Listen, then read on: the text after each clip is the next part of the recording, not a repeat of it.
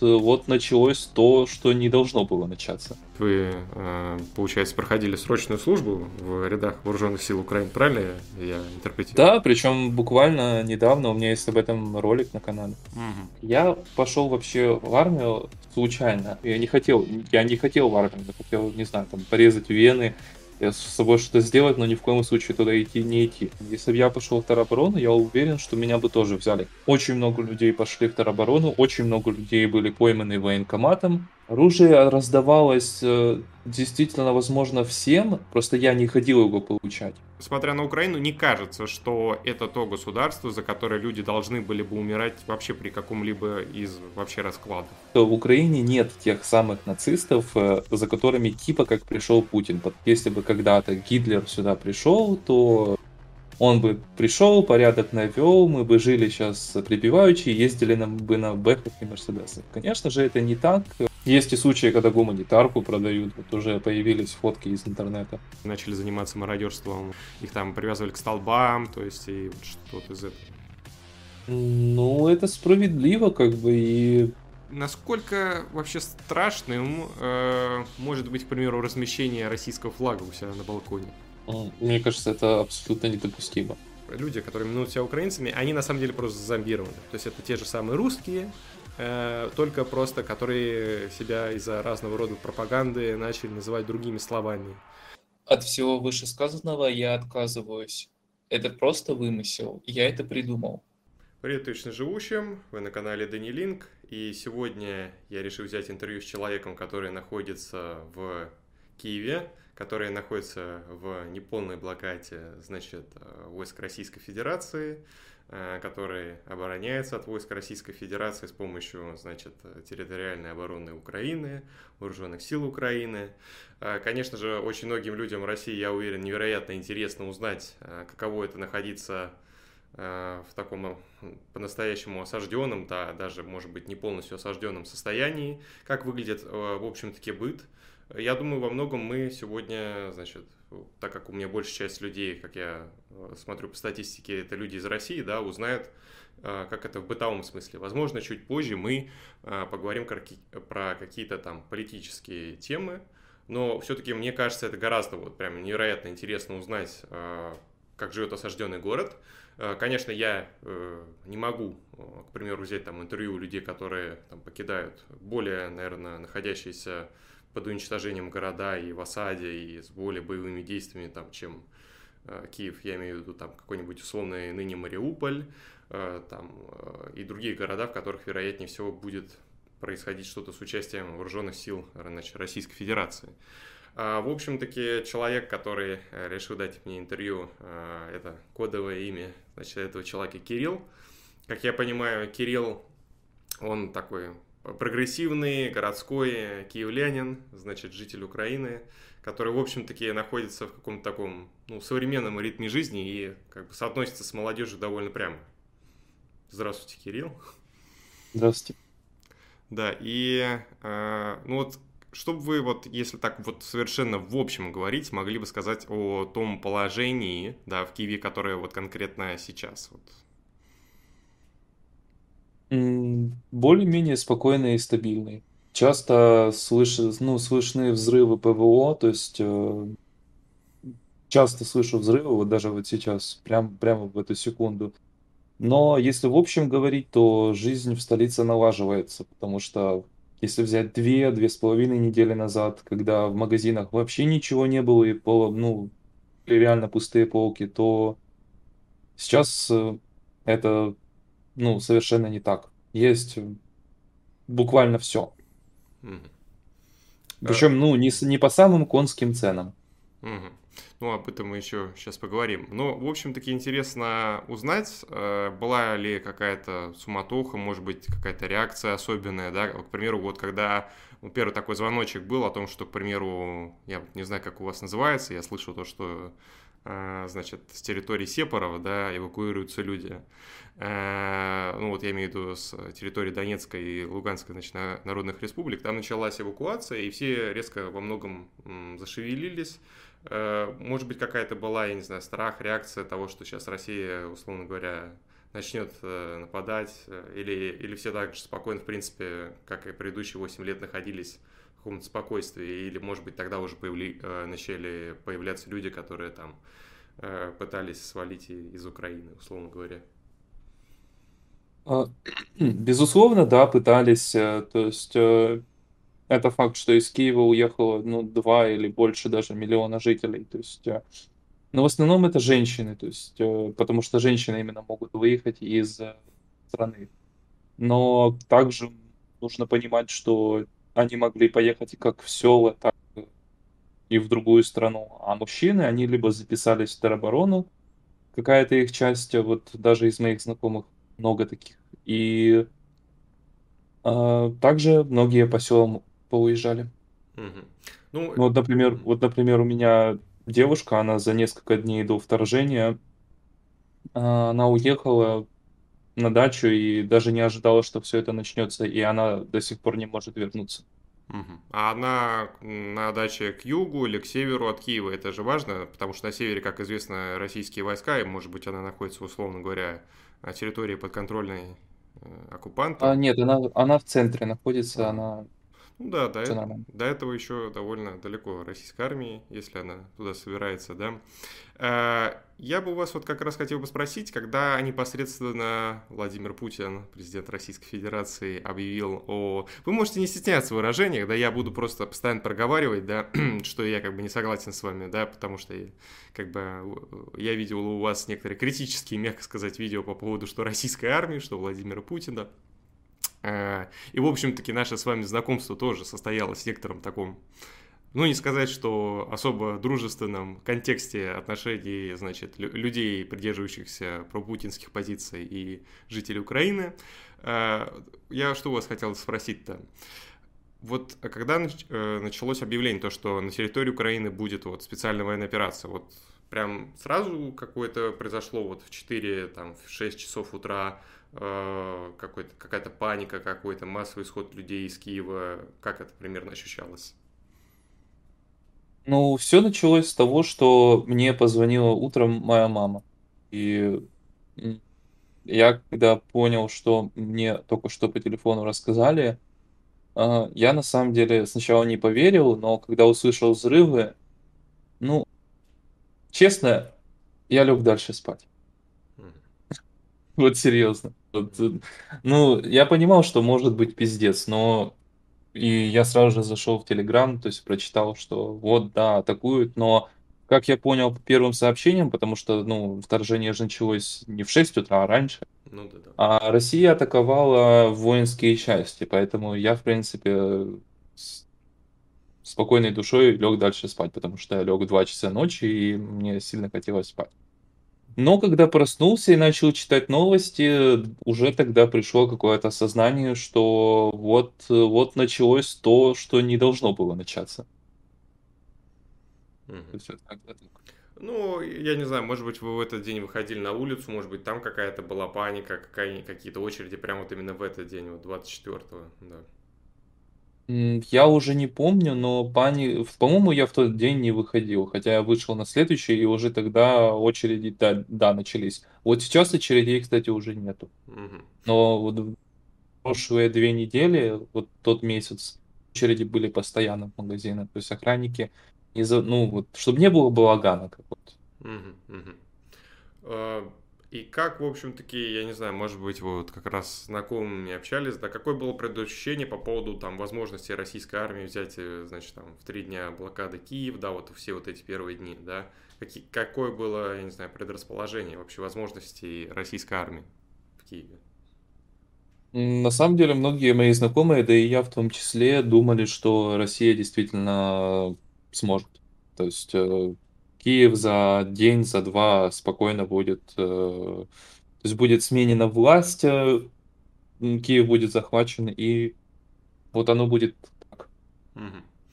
Ну а как-то не было каких-то там размышлений по поводу там, условно говоря, грядущей власти? Мы, конечно, об этом еще чуть-чуть попозже э, поговорим. Да, не было какое-то ощущение по поводу того, что сейчас там подконтрольные или такие регионы, в которых голосуют за ОПЗЖ, сейчас там какую-то свою, значит, начнут повестку гнать и как-то ВСУ отгонять. Я понимаю, что там в некотором смысле уже за 8 лет все было зачищено в этом вопросе, да, но я вот к чему это? Может быть, там, я не знаю, Зеленский скажет, мы там сдаемся или что-то вот из этого не было такого ощущения?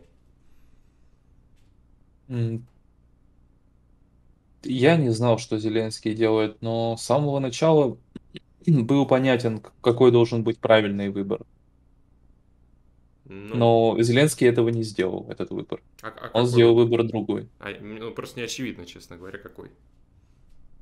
Ну, наводящий, кстати, вопрос на, на слова. Ну, хорошо, по моему мнению, я считаю, что Зеленский должен был просто принять то, что Россия а, признала ДНР и ЛНР, то, что у России есть Крым, и, в принципе, на этой почве договориться с Путиным. То есть э, все мы прекрасно знаем, кто такие С-14, э, прочие, вот про эту ден- денацификацию, что у многих э, активистов э, этих, э, так скажем, групп, э, какие у них татуировки на теле, и как- какую, как, как бы это сказать? Ну, просто жители в России вообще не понимают, о чем вы, да, может быть, вы как-то... Вот С-14, что это? А, Это праворадикальная группа. Мгм. То есть типа, типа Азова. А, Вот, ну, думаю, в России ну, знают, кто, кто такой Да, Азов. да. Э, Важно заметить, что на территории Российской Федерации батальон Азов, значит, запрещенная, значит, экстремистская организация. Ну, оно и неудивительно, в общем-таки. Да, но россияне-то знают про нее. Да, да. Ну, понятно. И что вот у них какие-то были в этом смысле мысли, вы как-то их улавливали? Просто, ну, конечно, у нас э, там в Москве, в России очень трудно услышать мысли правых радикалов, да, разного рода.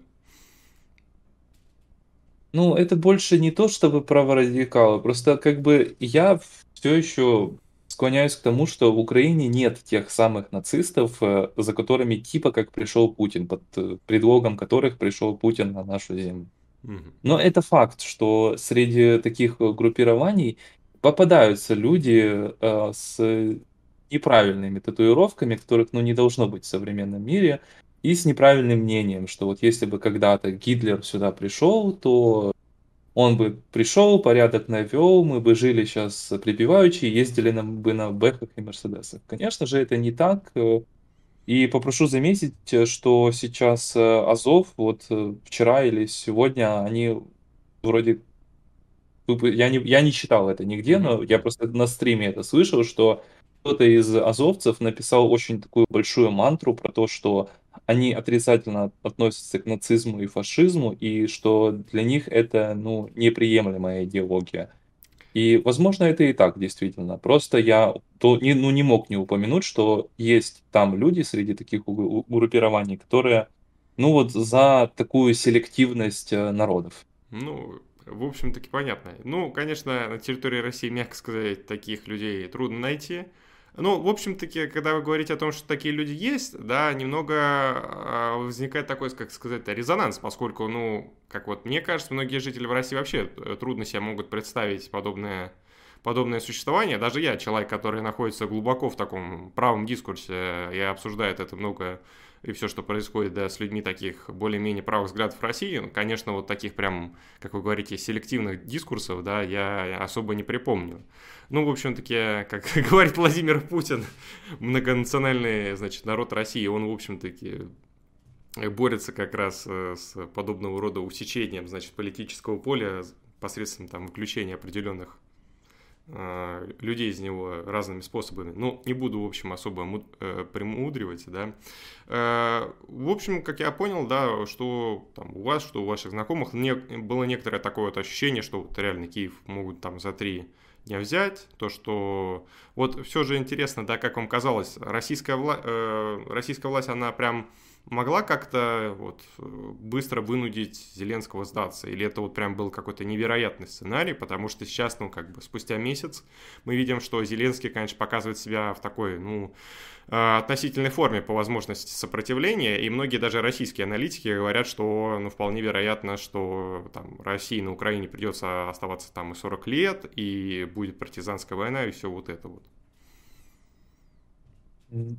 Не, ну просто если сравнивать Россию и Украину, то на момент вторжения у Украины не было такого вооружения, как вот ну, в России. В России, какое бы оно старое там не было, и а, у России есть свои современные наработки, те же умные ракеты и прочее, у Украины такого нету. И если бы не то оружие, которое было поставлено вот в течение этого месяца, я думаю, Украина уже бы за этот месяц была бы полностью захвачена. Если не полностью, то хотя бы наполовину. То есть вот этот э, раскол западной и восточной Украины. Но оружие было поставлено, как бы нация стала вооруженной, очень много людей пошли в тероборону, очень много людей были пойманы военкоматом. Ну вот, вот и результат. Э, интересно, интересно, мы сейчас это тоже обсудим. Но вот все-таки я, опять же, там, третий раз концентрируюсь. Э, какое было ощущение, как будет действовать власть, да, в условиях того, как э, произошло, ну, вот, эта операция, вторжение, да? Не, ну это логично было с их стороны э, не сдавать, ну, создать эту атмосферу того, что мы не сдаемся. Да, было ощущение, что они сто процентов это сделают. Хорошо, понятно. Нет, э, просто может показаться, что если был бы какой-то более такой, ну, я не знаю, склонный к олигархам или более пророссийский, конечно, там человек, условно говоря, там Медведчук, э, да, Рабинович, то все, конечно, ну, во-первых, понятное дело, это вряд ли бы началось, поскольку особо повода не было бы. Но то, что заявили бы о том, что там мы признаем все, там, все требования Российской Федерации, да, и буквально там через 3-4 дня вот это все заканчивается, да, вот, ну, по крайней мере, такое ощущение э, ну, в Российской Федерации, мне кажется, есть, да, по поводу того, что, ну, вряд ли украинские власти были готовы к такому жесткому развороту сценариев, да, который решил которым решил воспользоваться Владимир Путин. Да.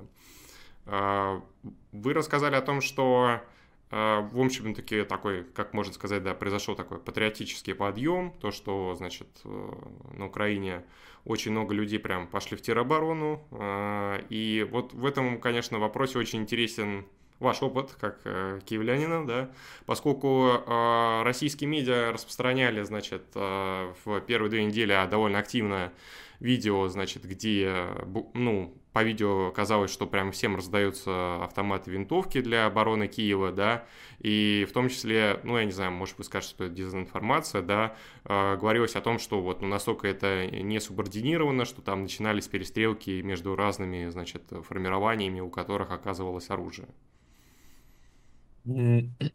Ну, перестрелки-то были, но в новостях ничего о потерях э, именно мирных жителей Киева от кого-то не было. Единственный случай, когда я вот действительно охуел, да, я охуел, это когда я вот смотрел стрим Шария, и там был момент, когда джип остановили, и там была семья из пяти человек, и тероборона тупо их всех расстреляла. То есть это вот было в начале, как бы, и это, ну, не фейк, это действительно так, там, э, по-моему, один там ребенок выжил, и второй ребенок то ли выжил, то ли нет, я точно не помню. Но да, всю семью расстреляли, и ну, это, это вот единственный случай, который можно сказать, что вот, был действительно печальным. А, вот, а насчет... Угу, угу. Да, я договорю, потому что да, я да. не ответил на твой вопрос. Да, да. Оружие раздавалось э, действительно, возможно, всем, просто я не ходил его получать. Но в любом случае на три года контракт в теробороне ты должен был подписать, потому что без этого тебе автомат не выдают. То есть да, его, возможно, выдают всем, э, может и не всем, может те, кто имеет какой-то боевой опыт. Хотя, опять-таки, какой смысл держать в теробороне человека с боевым опытом, если он больше а, импакта сделает на фронте? Но автоматы действительно выдавали, но только по контракту, а это три года. То есть ты три года ты должен теперь там находиться. Мгм. Ну, то есть правильно я понимаю, что э, ну, для российских людей, конечно, это не очевидно, то, что есть такая тероборона, она действует в рамках города, а есть ВСУ, и оно как бы за пределами города, значит, э, борется с вооруженными силами, значит, Российской Федерации. Да. Э, Вы сказали то, что вот э, некоторых, значит, ваши знакомые пошли в тероборону, да, вы говорили о том, что были какие-то акты, значит, когда людей ловили военкоматы. А, Ну, у нас в Российской Федерации тоже, значит, по этому вопросу были очень большие опасения, поскольку думали, что сейчас э, тоже всех людей военнообязанных будут ловить э, военкоматы и срочниками, значит, отправлять туда. Ну и, конечно, как сказал президент, еще, оказывается, такие факты были, вот именно от- отправки срочников, а не ловки на улице и отправки, да. А, как вам, как, как вот, просто не совершенно не очевидно, вот, в Российской Федерации, почему за украинскую государственность люди воюют, да, ну, потому что это не совершенно, ну, наверное, не особо понятно, э, скажем так, необходимость подобного рода жертвования. Ну, если это за те три территории, на которых люди и так не хотят быть в Украине, то эти жертвы очень бессмысленные. Они бессмысленные и э, ну, это глупое решение Зеленского. И если же у них была какая-то информация, что Россия прям хочет всю Украину, либо ее половину, и просто в Киеве повесить российский флаг и сделать из Украины Россию, то этот шаг оправданный. Ну, я опять же немного проговорю то, что, э, ну вот, у людей в России есть какая-то некоторая историческая память, некоторое представление, то, что это Россия там большая страна, держава, которая там проходит сквозь века. А, Возможно, вы как бы заметите то, что это такая российская пропаганда в отношении там людей, да. Вот э, смотря на Украину, не кажется, что это то государство, за которое люди должны были бы умирать вообще при каком-либо из вообще раскладов. Я думаю, это нужно решать э, каждому человеку отдельно, потому Мгм. что, ну, сама личность и народ в целом решают, готовы ли они умирать за свое государство или нет, а стоит это или не стоит, Мгм. это уже решать людям. Хорошо, мы к этому вопросу еще чуть позже вернемся. Опять же, хотелось бы просто как бы вот узнать, какие там мотивы, особо, может быть, э, какие-то характеристики общие вы замечали у людей, которые там что записывали в тероборону, или там факты вот э, поимки людей отправки в, значит, э, вооруженные силы Украины. Вот просто интересно, если вдруг у вас есть какие-то мысли. Отправку людей после ловли военкоматов, ну, я об этом просто читал, что это сейчас на Западной Украине. Но с этим сейчас уже активно бороться начали, потому что вообще давать повестки на блокпостах это ну, незаконно и ну, это незаконно, и это уже начинают поднимать об этом вопрос. Мгм. А насчет тех людей, которые записывались в тер- тероборону, ну, я одного знаю, он такой, ну, Хика, Томасед, мамкин, э, мамкин Бетарда, и он хотел записаться в тероборону, потому что уже работы нет, денег нет, ни хрена. Но его не взяли. А другого человека, который служил, э, вот я с ним должен был устроиться на работу, и тут началась, началась война. И он пошел в тероборону, и его взяли. Но я больше уверен, что его взяли, потому что он служил. То есть вот как я, я вот недавно тоже вернулся из армии, если бы я пошел в тероборону, я уверен, что меня бы тоже взяли. Хотя сейчас всех подряд уже не берут, потому что сейчас уже перенасыщенность этих людей, которые туда приходят. Мгм. Ну вот как-то. Ну, вот, кстати, интересно, я вот не знал то, что, так сказать, вы, э, получается, проходили срочную службу в рядах вооруженных сил Украины, правильно я, интерпретирую? Да, причем буквально недавно у меня есть об этом ролик на канале. Мгм, мгм. Ну, хорошо, я думаю, вы не будете против, если я оставлю, значит, э, ссылку на ваш канал в описании, да, люди увидят. Вы вот, кстати, э, в одном из тамошних видео говорили, что, ну, понятие, можно это как риторику рассматривать, да, то, что, значит, российская армия, российские ракеты поражают, значит, непосредственно жилые пункты, с непосредственно, значит, в которых э, обычные не военные люди, да, вот э, интересно, как сказать, насколько подобный тезис, он сильно вот расходился, да, насколько, м, ну, он виделся самоочевидным, да, и насколько вот э, новостная повестка Украины его, в общем-таки, я не знаю, продвигала, да, поддерживала, можно так сказать. Да тут, собственно, и нечего продвигать было. Тут просто все люди начали это фоткать э, сплошь да около. И просто весь интернет был забит этим, и, конечно, ну, власть начала, типа, тоже это подхватывать, и сейчас уже активно ведется, типа, типа новости того, что мы будем все отстраивать, фиксируйте все, в дії все это мы сделаем, у нас буде велике буде будівництво, великое строительство, Мгм. отстраивание Украины. Но, опять-таки, сколько лет это будет великое будівництво? Мгм. Хороший вопрос. Мгм. Ну, вот э, я все-таки чуть-чуть отошел, а хотелось бы все-таки как-то особо, э, значит, сконцентрироваться. Вот вы говорите, что вы проходили, значит, службу в вооруженных силах Украины. А это год был или я вот просто не знаю, нет, полтора. а полтора? И как там у вас состояние, какие там люди? Вот просто ну, интересно. Все, что я могу сказать про срочную службу, это все самое отрицательное.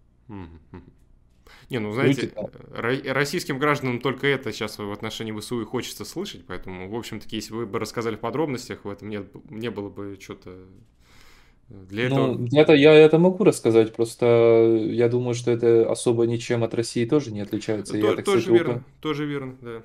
Ну, что я могу сказать о тех людях? Там много алкоголиков, наркоманов, там очень много быдла, то есть нормальных людей там, ну, 10% это, это если повезет, это среди срочников. Мгм, Это конкретно в той части, куда я попал. мгм, А среди офицеров э, там э, в основном там офицеры были нормальные. Вот что самое, мгм. вот что я не могу не сказать, это то, что офицеры там были нормальные. Но я попался в подразделение, где был самый плохой офицер в части. Мгм. И на службу это мою, конечно, хорошо так повлияло. Э, По поводу дедовщины она есть, но она не ну, не в том плане, что прям вот избивают, э, прям калечат. э, Нет, такого нет. Могут, э, конечно, заставлять там физически что-то делать, физически за какой-то залет, так скажем, качать, то есть заставлять идти убирать то, что ты совершенно не хочешь идти убирать. Я думаю, ты понял, о Ну чем да, я. да, да. А, То есть это все есть, но такого прям неадекватства, как было в Советском Союзе, ну, нету. Хотя, опять-таки, перед... э, Я должен это вспомнить, потому что это была новость вот за несколько недель или даже за неделю до начала войны, что там срочник какой-то за то, что его хотели там, над ним издевались, то ли, я не помню, что там было, но он, короче, расстрелял этих дедов, которые, типа, над ним издевались, и Честно, у меня всю службу, всю службу было желание вот сделать то же самое. Просто меня спасало то, что меня ждала моя девушка, и я понимал, что мне не имеет смысла это делать, потому что я просто разрушаю свое будущее, будущее и ставлю свою жизнь под угрозу. Да, да. Ну, в российской армии, конечно, все тоже далеко не идеально, и подобные акты, вот, которые вы озвучили, которые, значит, произошел в вооруженных силах Украины, и он, э, они происходили в российской армии, то есть я вот помню, а, на Дальнем Востоке как-то вот а, тоже относительно несколько лет назад, да, может быть, даже еще раньше, был случай подобного характера, причем там буквально-таки чуть ли не 7 человек, э, значит, этот срочник убил, Так что это, в общем-таки, такая общая характеристика э, двух очень схожих стран. Это очень интересно, как вы это все рассказываете, поскольку, ну вот, конечно, российская армия тоже далеко не самая лучшая, в том числе и в офицерском составе. Мне помнится, как-то я однажды э, оказался на военных сборах, на которых э, каждый, значит, э, школьник в Российской Федерации и, наверное, на Украине, да, оказывается. И у меня офицером был человек, который сидел на тяжелых наркотиках, да, и в том числе он это делал в армии. Как, конечно, это все мои выдумки, да, чтобы, значит, никто не думал, что вдруг я там позорю или дискредитирую российскую армию, это такой троллинг, да, шутки. Э, Хотя, конечно, даже, возможно, за это, значит, при- люди в Российской Федерации преследуются, но просто это был вот очевидный факт. Это был человек, он ко мне, конечно, хорошо относился, но то, что он вел себя относительно неадекватно, при том признаваясь, что он как бы что сидел, что сейчас на, значит, довольно сильных психических веществах, да, и это было... Я, я, конечно, удивлен, как в армии получается так, что солдаты или там офицеры оказываются в таком положении, хотя, ну, я думаю, на Украине тоже у них такой образ относительно геройственный, да, что, в общем-таки, не свойственно э, потребителям, значит, разных психвеществ. Интересно, конечно, то, как вы рассказываете о вооруженных силах Украины, да, безусловно. И я, пожалуй, даже оставлю вот непосредственно ваше видео про, значит, вооруженные силы Украины, про то, ну, вот вы, может быть, чуть-чуть поподробнее там предрасскажете, как вы, какое ваше было ощущение до того, как вы пошли в срочную службу или после, как, как вот условно. Так, я пошел вообще в армию случайно. А это ну, началось все с того, что я хотел поменять прописку. То есть прописку, как известно, даже в России вроде как нельзя поменять, если ты не служил в армии, если у тебя нет военного билета. Ну, я могу. Я есть что срочную службу не проходил. Ну, давайте вы дальше будете рассказывать. Да. А, я пришел в военкомат, э, и, ну, и исходя из разговоров э, с начальством там, и понимая, что прописку я не поменяю, и что меня, в общем-то, взяли на крючок, то есть э, мой номер как бы они знали, то есть они мне могли дозвониться. А, я совершил ошибку, то что я прошел медкомиссию. Как только мне дали направление на медкомиссию, я должен был оттуда быстренько убегать. Но я этого не сделал, поэтому, соответственно, после пройденной медкомиссии, а э, не, не, не появлялся я в военкомате где-то лет пять. И После того, как я его прошел, соответственно, я уже по закону обязан отслужить.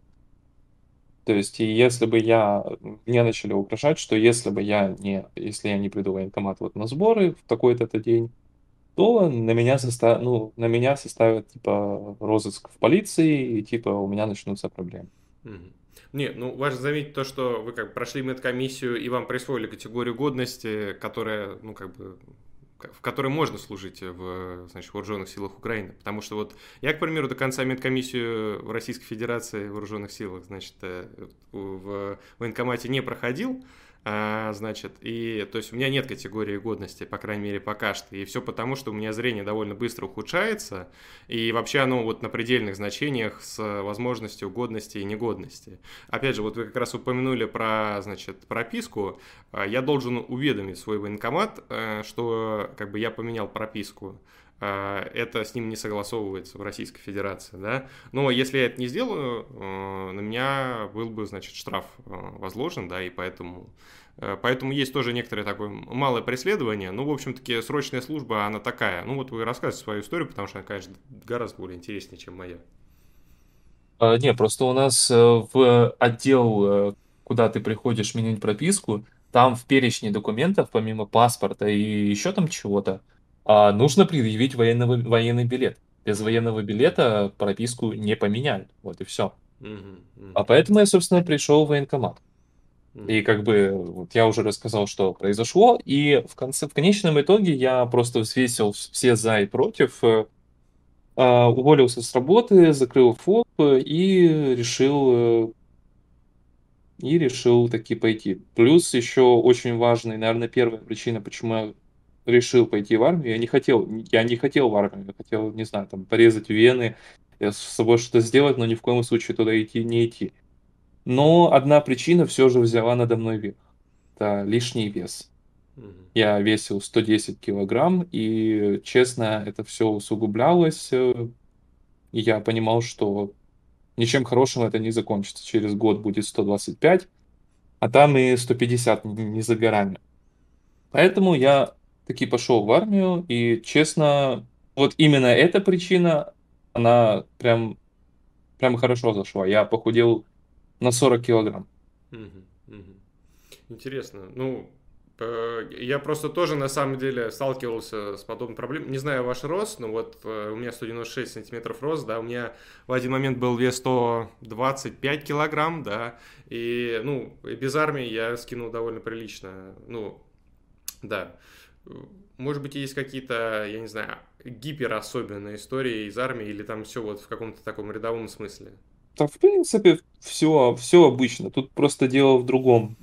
Мне, в принципе, в какой-то степени повезло, что я попал в часть, где не, не слишком высокие физ, ну, немного ожидают от срочников. То есть понимают, что набрали хиляков и а, каких-то заоблачных требований там от срочников не ожидалось. Но, но они все равно были в какой-то степени. Их было не так много, как в других частях, но они все равно были. Потому что вот, например, я помню, как я надорвал спину, то есть, точнее, мне еще повезло, я ее не надорвал, но последствия от этого были. Я потом расскажу, после, перед тем, как я сейчас еще кое-что упомяну. У меня был срочник в части, который э, еще на учебке его заставили что-то делать, и он несколько дней, вот он эту работу сделал, он согнулся и больше не мог разогнуться. То есть у него со спиной прям, вот он именно сорвал спину. И несколько дней или неделю он, по-моему, в госпитале провел, и ну вот такой вот случай был.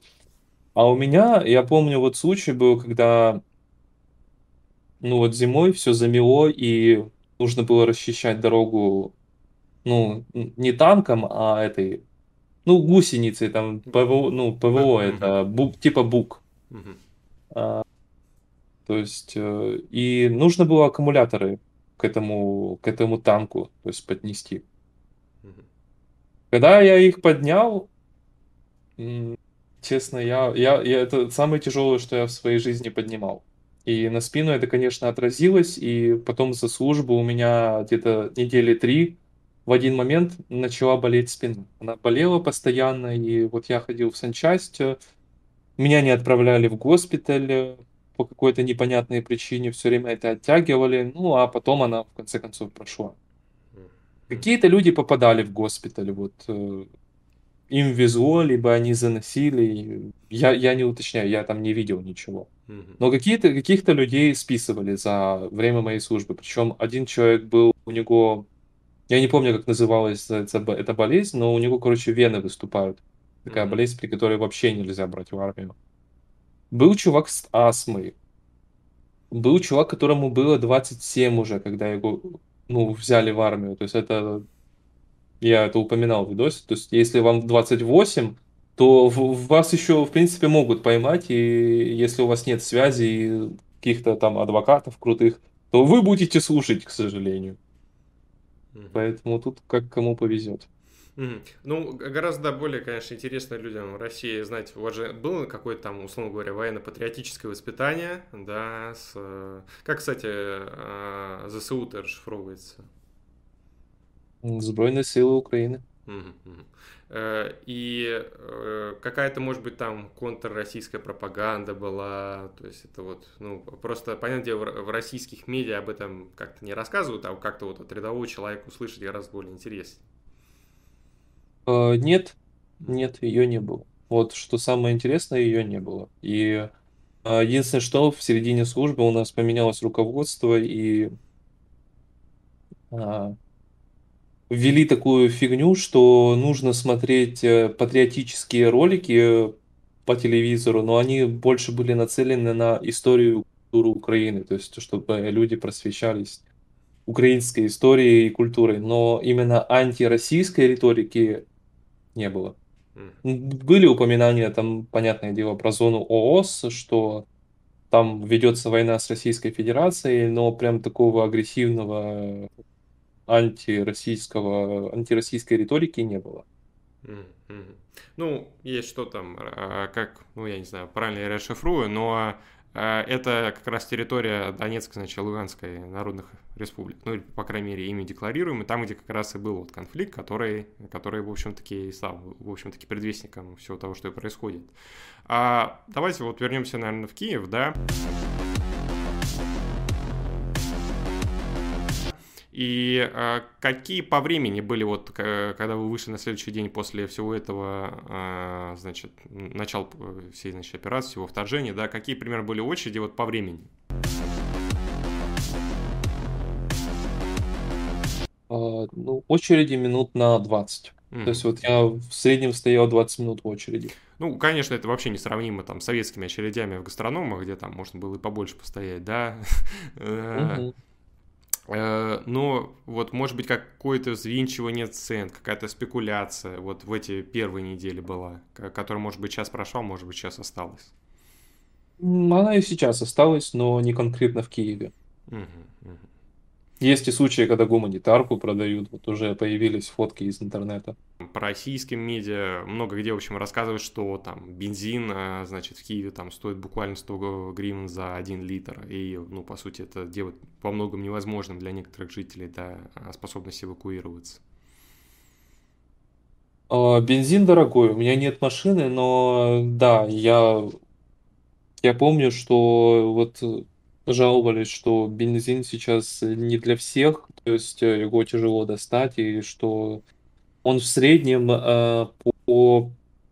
Сейчас я в долларах скажу, где-то полтора-два доллара за литр. Угу, угу. Ну, то есть, да, да, это так прилично по российским меркам, это сейчас где-то 180, да, рублей. Ну и, понятное дело, я не буду рассказывать, что в Российской Федерации за все э, это время произошло. Я думаю, многие жители в России это и без того знают. А, ну, в общем-таки, курс прыгал, падал, тоже были всякие дестабилизации, шок спроса, очень много людей ломанулись в магазины. Ну, в общем-таки, все как обычно бывает. То же самое, только по другим предлогам, да, я так понимаю, произошло и на Украине. А, интересно, вот я вот э, вас спрашивал, да, как ситуация обстоит с каким-то там алкоголем, э, табаком, да, табачными, вернее, изделиями, да, сигаретами. Сигареты достаточно тяжело достать, но конкретно в моем районе их э, можно достать только в ларьках, и то, мне кажется, они скоро будут заканчиваться. В принципе, надеюсь на то, что их будут подвозить, но в магазинах стиков и сигарет вообще нет. Mm-hmm. Это от слова вообще. А вы курили? Я курю. Не, ну как, я, я до армии где-то вот э, два года до армии курил, потом бросил, в армии где-то месяцев 6-7 не курил, потом закурил и вот курю до сих пор. Ну да, это, конечно, сильно сказывается. А сколько там примерно пачек сигарет стоит? Ну, по крайней мере, которые вы курите? Одна гривна? Не, ну в среднем пачка сигарет 2,5 доллара. Ну да, да, это ну, хотя вообще, на самом деле, не особо далеко от российских цен. Но она вообще цена изменилась, то есть вот была заметна вот именно спекуляция. Э, как, и... Да, да. Вот э, мне рассказали, что стики один раз нашли по двойной цене. То есть так они стоят э, два с половиной доллара, а их продавали по 4 доллара. Угу. Не, ну в Российской Федерации тоже сейчас начались, мягко сказать, перебои по некоторым там, жизненно важным а, значит, продуктам потребления. К примеру, вот бумага у нас подорожала реально в 4 раза. То есть это что-то невероятное. Может быть, что-то что у вас тоже в этом смысле заметно есть? Да, наверное, есть тоже, но я думаю, прокладки тоже, вот, потому что их тоже мало, их э, тоже мало где можно достать. Э. Ну, вот такие вот вещи. Угу. Ну, то есть, в общем-таки, если выйти сейчас в обычном Киеве в супермаркет, там будет все там необходимое для пропитания, для существования чистого, да? Да. И примерно да. по тем же ценам, как до операции, или там чуть-чуть повыше, или как? Чуть-чуть повыше, где-то чуть-чуть подешевле, потому что сейчас, э, ну, весна, весна наступила, уже скоро лето. Понятное дело, что какие-то там товары, которые доступны летом, они будут э, А, а какие-то, да, стали дороже. Например, кофе очень дорогое стало. А так в основном все по старым ценам. Или чуть-чуть дороже. Ну, там на 20-30 гривен дороже. Мясо тоже, например. Ну, а сколько, как сказать, там, есть ли какие-то вот ожидания по поводу там, значит, э, возможности вступления российских войск там, на территорию Киева, там, или какие-то, может быть, уже отголоски есть, вот именно кроме Э, просто вот ну, совершенно непонятно, как вот город находится в осаде. Может быть, вы там шли и видели непосредственно сожженные автомобили или подбитые непосредственно дома, или, может быть, они у вас из, э, значит, э, квартир непосредственно видны, где они там обгоревшие. Нет, я видел разбитые пару сожженных автомобилей.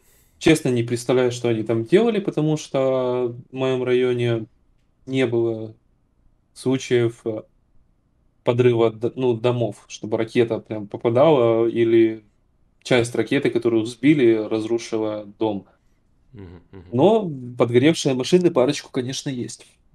Нет, вот, кстати, был же момент, когда в первые же дни операции, ну, когда непосредственно, значит, э, войска Российской Федерации э, ракетными ударами, э, значит, бомбили эти военные объекты, был же момент, когда ответная, значит, ракета, э, значит, э, ВСУ полетела в эту ракету, и они взорвались над домом, и там, получается, он обвалился. Ну, по крайней мере, в российских медиаисточниках именно так все это представляется, да, то, что это вот на самом деле не сколько там Российская Федерация бомбит, значит, э, мирные дома, сколько это некоторые результаты ответных действий. То, что вот, кстати, интересно, э, как бы, как часто говорится, значит, вооруженные силы Украины прячутся за спинами мирных людей, из-за чего, значит, э, Российская Федерация даже со своим высокоточным оружием не может, в общем-таки, избежать жертв среди мирного населения в ходе проведения операции. Ну, понимаете, я вот за все время только один случай такой наблюдал, и то в интернете просто был ролик о том, что девушка там просит э, как- каких-то солдатов, типа, не размещаться там.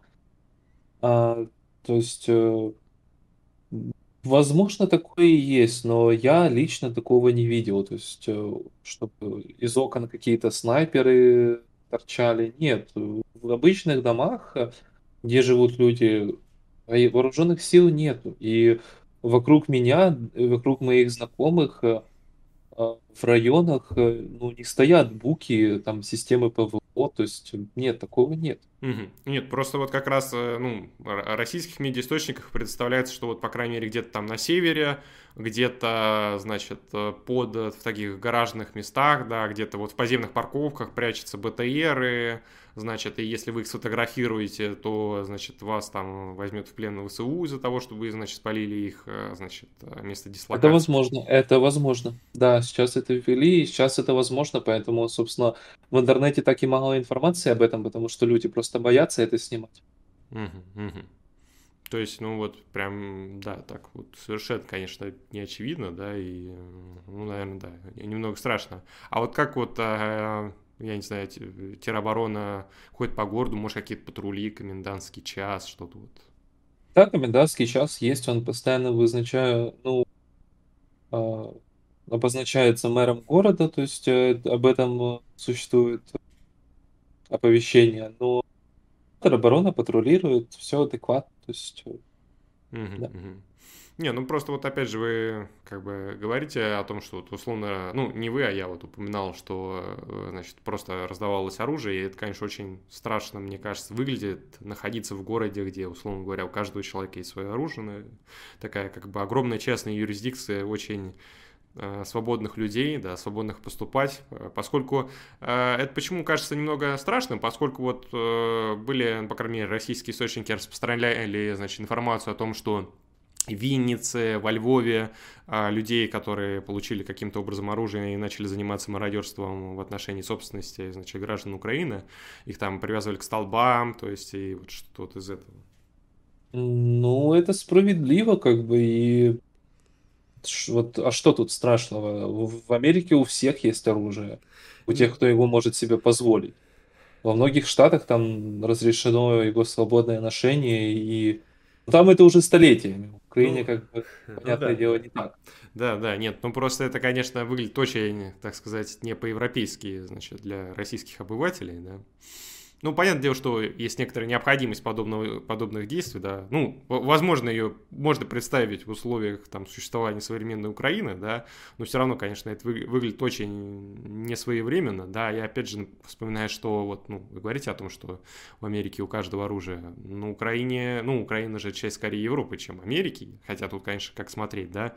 И, конечно, в европейском пространстве такое, ну, это прям вот выглядит в стиле там 15-16 веков. Я считаю, что оружие должно быть у того, кто умеет из него стрелять и кто себе может его позволить. Вот и все. Ну, э, хорошо, я думаю, в общем-таки, будет интересно понаблюдать, как подобная логика дальше будет развиваться. Ну и, конечно, конечно, оружие должно быть у тех, кто психически адекватный.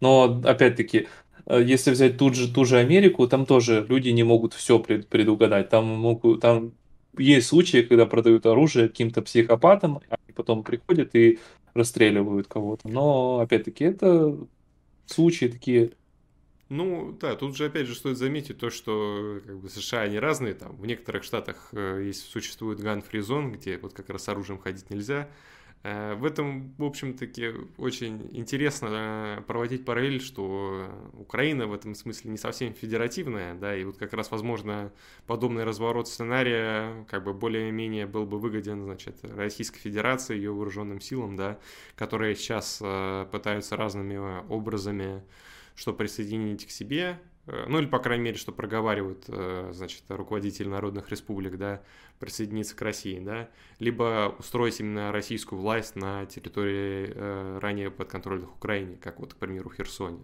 Конечно, очень интересно наблюдать за этим всем, да, и вот вы говорите о том, что вам поступает, ну, вы сейчас, может, об этом расскажете, гуманитарная помощь из Европы, да, как она там доходит, расходится, да я не знаю, как она расходится, я ее вообще не видел. Рассказывали, что вот э, на днях, э, вот вчера раздавали гуманитарку, но я вот пошел, и я ее тупо не застал. Я рассказывал, что а, я пришел, там была огромная очередь, причем огромная, где-то на час. То есть, если бы она прошла вся, это был бы час. А, и потом через 15 минут вышла бабка и просто сказала, что еще за час до того, как э, ее должны были раздавать, ее уже раздали, что там было несколько пачек овсянки, что раздали, и все, ее больше нет. То есть где она оседает, э, где она, непонятно. Может быть, может быть, она в метро, там, где беженцы, вот. Может быть, она у волонтеров, которые готовят.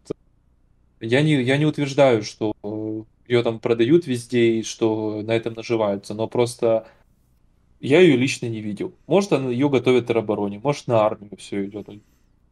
Хрен его знает. Хотя, учитывая, что сейчас много есть прецедентов, когда человек идет служить, э, ну, как служить, воевать против Российской Федерации, и ему приходится покупать себе шлем, обмундирование и прочее, ну, как бы ожидать, что до него дойдет бесплатная гуманитарка, при том, что в Украину уже зашло очень достаточно денег на армию для того, чтобы обеспечить людей вообще всем необходимым, чтобы они там, не знаю, черную икру ели в той, той армии, то солдаты этого не видят, и это факт.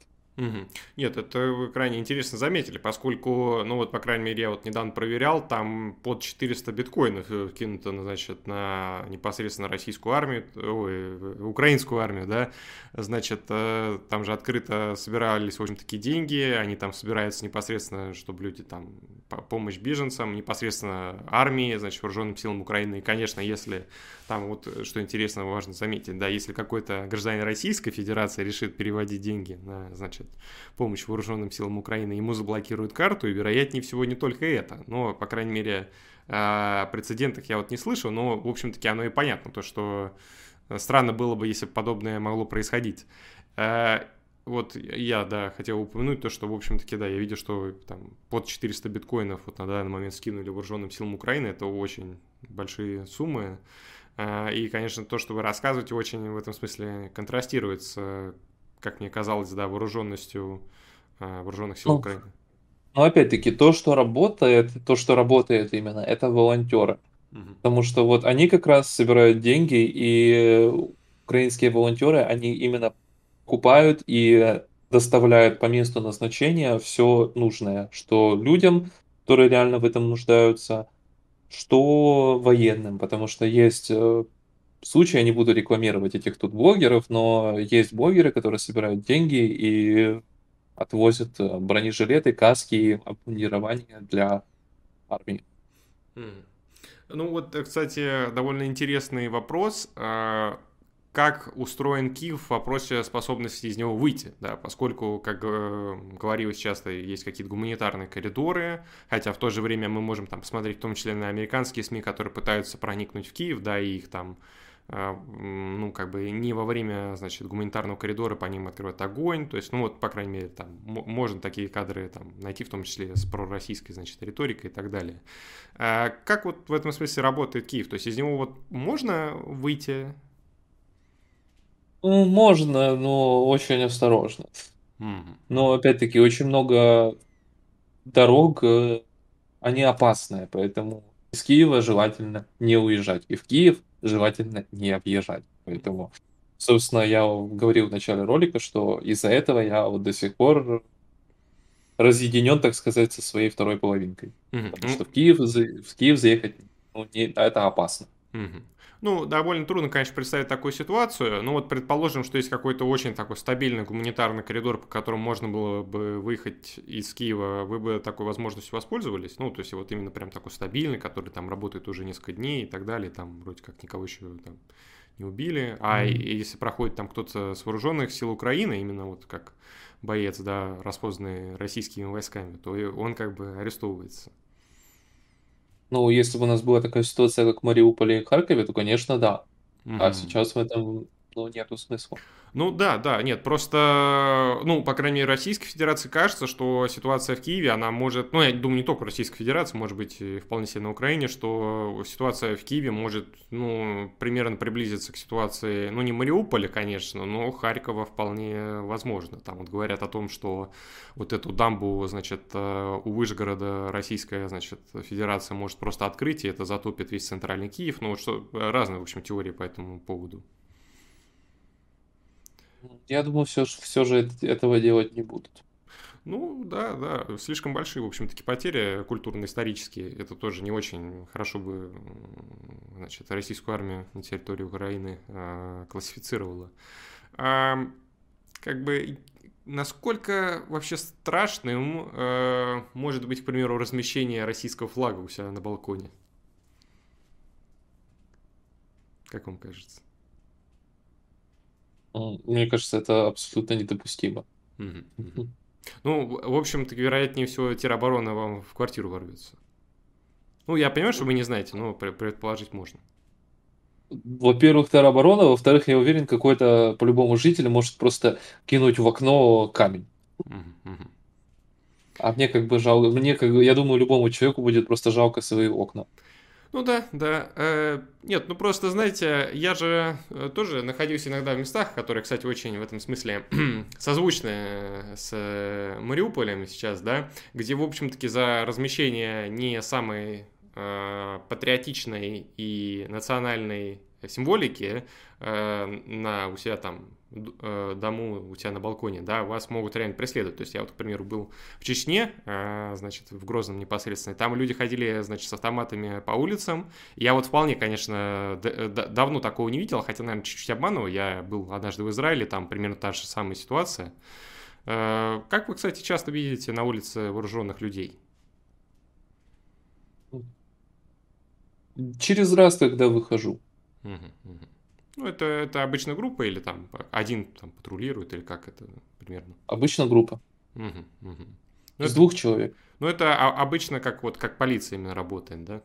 Если что-то Да. происходит. Мгм. Интересно, интересно. Ну, то есть, в общем-таки, сейчас нет какого-то, вот, опять же, дефицита, все, в общем-таки, стабильно, цены в норме, э, паники особо нету.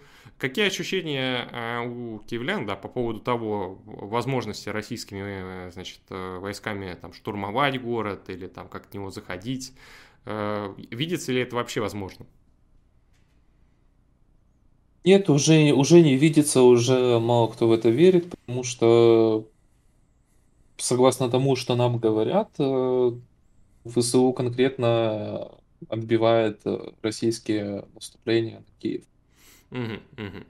Ну, в общем-таки, на самом деле, э, ну, как бы, хочется сказать, что это и правда, и неправда одновременно, поскольку мы видим то, что, ну, по крайней мере, по российским источникам я вижу то, что войска там, где оставались, они там и остаются, да, но сильного продвижения в то же время и, и нету, да. Э, В общем-таки, вправду это очень интересно, э, но все же мне было бы трудно представить, что такая, как бы, армия, как э, армия Украины, могла бы э, держаться еще несколько месяцев против, э, значит, вооруженных сил РФ, которые, ну, по-видимому, сейчас э, как раз перегруппировываются, да, из-за чего и не наступают.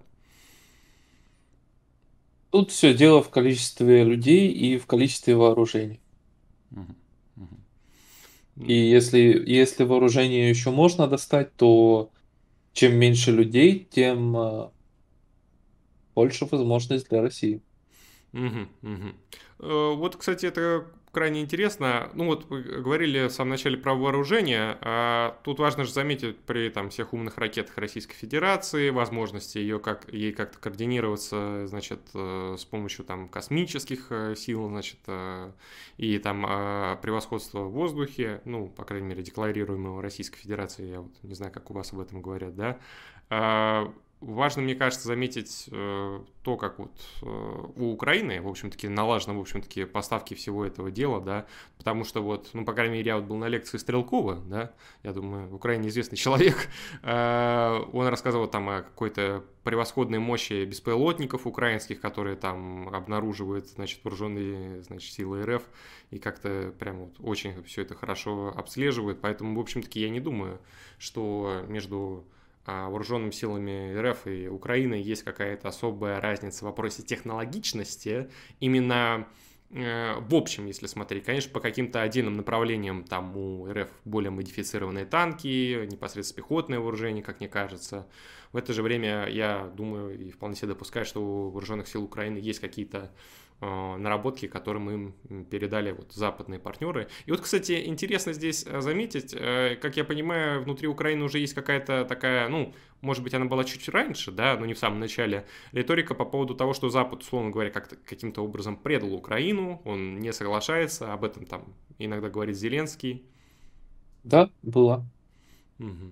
И, в общем-таки, как э, видится, потому что, ну, наверное, вряд ли можно сказать, что без э, без сильной поддержки Запада э, Украина сможет продолжать довольно долго э, значит, э, сопротивляться вооруженным силам Российской Федерации? Или, или кажется, что, в общем-таки, это не столь важный фактор? Ну, я так думаю, что отбить РФ до тех территорий, на которых они были, вот на Донбассе, на Крыму, я думаю, что это такие, ну, это что будет. А именно вот полностью всех от, отовсюду выгнать, я думаю, все же это не получится. Да и Зеленский сейчас уже говорит, он, у него есть такое, прослеживается в его речи, что он уже готов, типа, пойти на то, что Крым российский, Донбасс и Луганск тоже российские. Просто, просто уйдите там, где вы были, типа, до этого. А насчет риторики того, что Запад э, нас предал, да, такая риторика действительно была, но опять-таки она в обществе действительно прослеживается. Я вот на самом деле не понимаю эти дебиль, они дебильные эти ролики, люди записывают, там девочки всякие молодые, по 20 лет, какие-то парни, которые записывают обращение Джо Байдену, типа, закройте небо, закройте небо. Уже, уже месяц понятно, что никакое небо никто не закроет. И потому что это приведет э, к Третьей мировой. Mm. Поэтому зачем российская, что ты, украинская власть пытается это продвигать, я не понимаю. Потому что ну, этого не будет. Нет, ну просто на самом деле, ну, понятно, что вы, что я находимся в некоторой асимметрии по поводу возможных там действий вооруженных сил, что РФ, что Украины, да, поэтому, э, ну, как бы в этом таком не особо известном положении, да, хочется как-то очень сильно так э, стратегически продумать, как все возможно и, и без того будет развиваться, да. По крайней мере, вот сейчас мы видим такую реальную там цементирование фронта, да, который, возможно, каким-то образом будет задвигаться. А, может быть, есть какое-то преследование, там, не знаю, ОПЗЖ или каких-то пророссийских активистов в Киеве, если они были? Или вы не замечали? Пророссийских активистов я не замечал, а ОПЗЖшников и прочих их просто забанили, так сказать. Ну да. Забанили. Да, ну, Зеленский же, значит, э, прекратил действия этих партий на территории Украины. Ну, оно, в общем-таки, ну, скажем так, понятно, поскольку поскольку та часть, э, которую эти партии, пример представляли, сейчас находится не под э, значит, контролем вооруженных сил Украины и украинского государства, мне вот от вас интересно узнать, поскольку, ну, по крайней мере, мне, ну, я думаю, многим людям в России видится, что довольно странно вообще само нахождение вот такого конфликта, да, обнаружения, да, где э, Зеленский продолжает сопротивляться. Я понимаю, что вы можете сказать то, что ну, есть украинская государственность, э, державность, там, громадяне.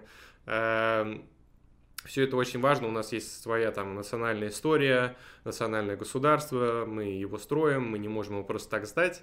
Но просто кажется, что на самом деле, конечно, вот сейчас все это затормозилось, наступление вооруженных сил Российской Федерации, но довольно трудно представить, что оно как-то, вот, условно говоря, может закончиться и перестать двигаться, да, и поэтому кажется, что на самом деле все вот это противостояние, которое сейчас происходит, ну, по крайней мере, людям э, на территории Российской Федерации, некоторым подобным мне, э, что это на самом деле э, какая-то попытка выехать Зеленского и некоторых людей националистически настроенных на Украине в том смысле то, что вот мы сражаемся, то, что вот мы несем жертвы, но мы сопротивляемся, значит, оккупантам. А, и, ну, это выглядит, как мне кажется, немного бессмысленно, поскольку вот, ну, жертвовать всем тем, чем жертвует Украина ради вот этих, ну, национальных мифов, ну, не очень представляется, как мне кажется, рациональным.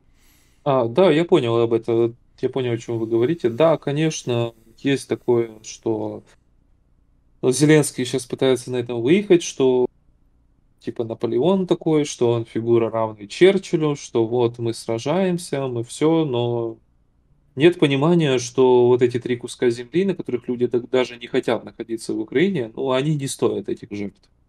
Но стоит определенно этих жертв то, чтобы в Киеве ну, наверху Верхов, Верховной Рады не было российского флага. Ну, понятно, там Киев, э, значит, э, раньше называвшийся, значит, Днепропетровском и Днепра, э, в общем-таки, это понятно. Но просто вот, ну, как бы Зеленский проговаривает о значит, ну, вот как вы говорите, Крым, ДНР, ЛНР. Но мне кажется, что Российская Федерация и ее элита как раз видит то, что а, она уже сопоставила те риски, которые она, ну, на которые она идет, да, и те приобретения, которые она подразумевает, да, и явно, мне кажется, она не собирается останавливаться э, ныне, по крайней мере, в этих трех территориях. То есть, по-видимому, как видится, по крайней мере, таким пророссийским или людям в России, да, э, как это все примерно может выглядеть, то, что или Украина становится такой более-менее пророссийской федерацией, из которой некоторые, значит, э, области выходит в состав Российской Федерации, или она просто становится довольно слабым федеративным государством, но при этом тоже, что больше, чем эти три территории а, отходит Российской Федерации, да. Просто поскольку, э, ну вот держаться на этих трех территориях, мне кажется, Путин не собирался, и во многом, если даже он на них остановится, его собственная элита и собственное население, вот именно что патриотически настроенное, может съесть, да, может как бы сказать то, что этого явно недостаточно, поскольку сейчас уже просто гиперпатриотическая риторика внутри российского дискурса. Я как человек, который каждый день в ней находится, я прям могу сказать конкретно, что здесь уже речь идет не там Донецке, Луганске и их территориях, да, а, и признании Крыма, а вот явно о гораздо большем, поскольку, ну, трудно представить какой-то иной. Может быть, я, я вполне допускаю, я ошибаюсь, да, но э, как вот вы видите возможность вот разворачивания подобного сценария? Ну, во-первых, э, я думаю, что российская армия и Путин, он не остановится, потому что, ну, на это он тупо пошел уже в банк Во-вторых, когда началось вторжение, мне кажется, Путин просто надеялся, вот вы сказали, что взвесил все за и против. Ну, мне кажется, все-таки он думал, что он зайдет в Украину, как в Крым, как в Донбасс, как в Луганск, что Да, да. его, их, их армию РФ встретят э, с цветами, что будут рады, что не будут сопротивляться. Но так не случилось. И вот на этом все и застопорилось. Соответственно, после этого, я думаю, был разработан, или он уже был разработан план «Б», ну и началось все то, что началось. А насчет того, что останавливаться ли на этих территориях, ну, да, я думаю, что Россия не хочет и не будет останавливаться, но и мы тоже не будем останавливаться. Не, ну вот опять же, сейчас же, ну по крайней мере, как говорят про российские источники, там э, пытаются разными образами в Мелитиополе, да, в, Херсо, э, в Херсоне сделать именно, что вот прям пророссийские именно администрации, да, и на территории других, э, друг, других, значит, кроме как ДНР, ЛНР, там появляются такие пророссийские именно администрации, да, и пытаются их поставить. И поэтому... Да, это... Да, что поэтому? Да, и поэтому довольно странным выглядит, что Российская Федерация как-то будет откатывать, в общем-таки, этот процесс.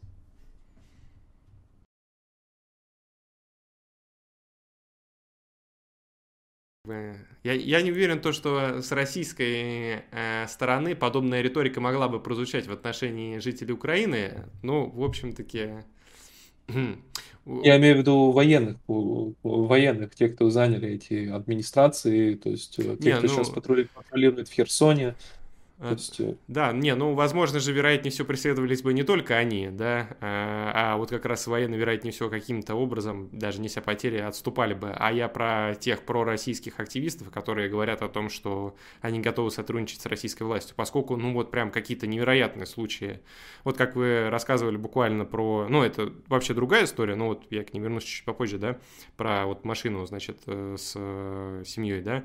Ну, вот, по крайней мере, там то, что мэра одного из городов там Луганска в первые же дни, э, значит, расстреляли за то, что он пошел там с народной милицией ЛНР, да, на попутную, да, то, что взяли там заложники, тоже, значит, э, дочь э, мэра какого-то города в Харькове, значит, в Харьковской области, да, это вот, ну, вот эти же люди, они, наверное, будут преследоваться. Да, определенно будут, но среди народа, среди обычных людей, я не говорю сейчас за власть, за тех, кто сидит в этих кабинетах, и э, мэры, там, заместители мэры. Если говорить за обычный народ, то они выходят на митинги, об этом есть видео, и они против России. Нет, ну вот вы тут, кстати, очень важный момент затронули, поскольку ну, я не отрицаю, в общем-таки, что в территориях, которые подконтрольны вооруженным силам РФ, э, иногда проходят э, акции, значит, в поддержку, значит, Украины, вот так правильно все сказать. Просто, ну, как мне кажется, как говорит про российские источники, это во многом такие специально синсценированные, значит, э, СБУ, ВСУ, да, действия, и к реальности мало как относятся. Да и тем более, ну, я понимаю, что это сейчас будет выглядеть очень некрасиво, да, даже, мне помнится, в какой-то, вроде в Херсоне, был митинг, в общем-таки, в поддержку э, Украины, там, с украинскими флагами, там, в общем-таки, светошумовыми гранатами он подавлялся, именно митинг таких безоруж... безоружных людей. Э, так что, ну, может быть, просто не очевидно для украинского обывателя, но в Российской Федерации, я как человек, который побывал на практически всех митингах Навального, да, могу сказать, что э, Росгвардия, которая сейчас действует на территории, значит, э, Украины, да, она, ну, как бы сказать не считается с митингующими в достаточной степени, чтобы быть уверенным, что вы не пострадаете при массовой демонстрации. Да, людям просто похер. Ну, людям, и мне бы тоже было на самом деле. Вот я как человек, как единица, если бы у нас в Киеве такое творилось, я бы тоже вышел. Есть же видео, как, э, ну, его, конечно, не задавили, ему повезло, но мужик просто, э, просто один вцепился в танк и пытается его остановить, ну, руками, ну, символично достаточно. Ну, так это страшно, пиздец. Вы станьте просто впереди едущего на тебя танка и попробуйте его остановить.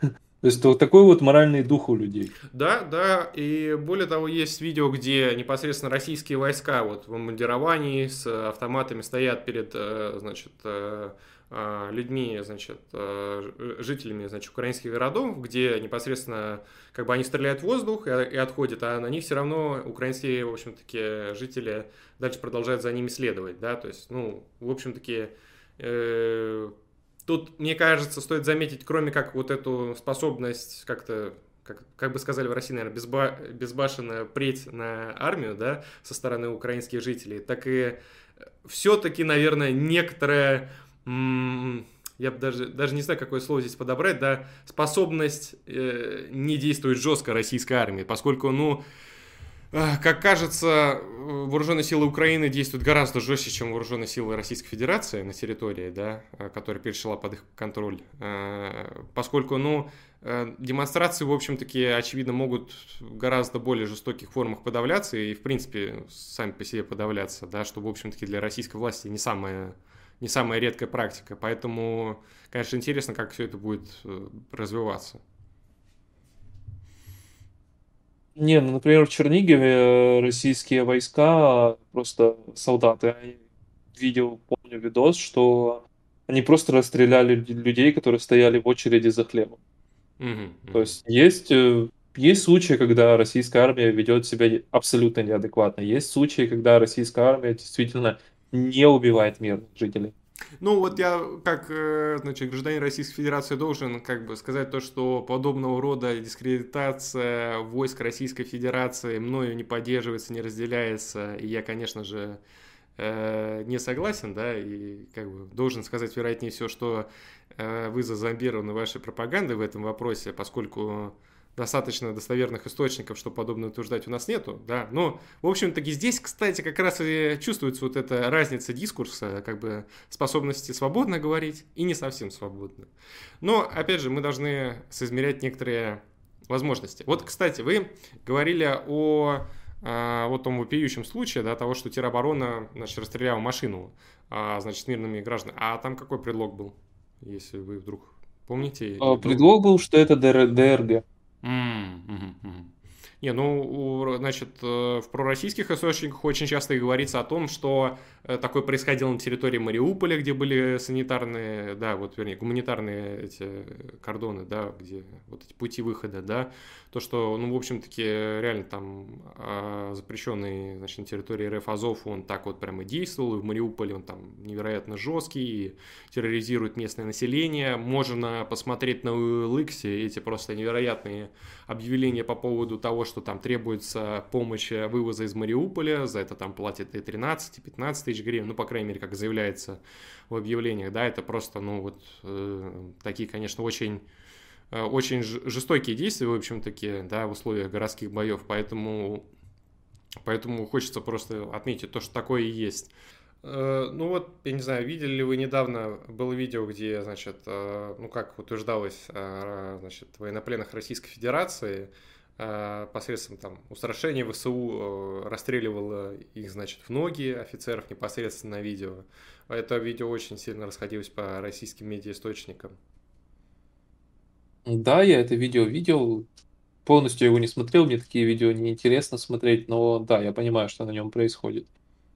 А, ну, наша власть уже на это отреагировала, не знаю, на словах только или уже на деле, но я считаю, что это, ну, ну неправильно. Хотя, хотя, если, конечно, это артиллеристы, если это артиллерист,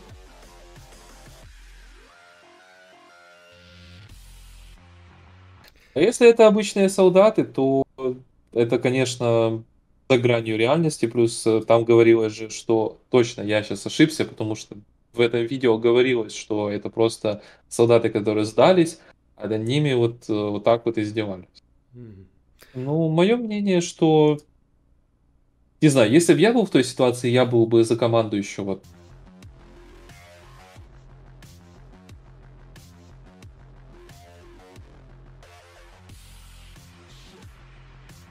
Как... А, с мораль... а с моральной как бы точки зрения, да, это плохо и это неправильно. Не, ну вы же тоже понимаете, что у тех людей, которые 8 лет э, прожили в Донецком под обстрелами, э, в отношении артиллеристов вооруженных сил Украины тоже, мягко сказать, не самые не самые мягкие, в общем-таки, желания по возможности подобных измываний.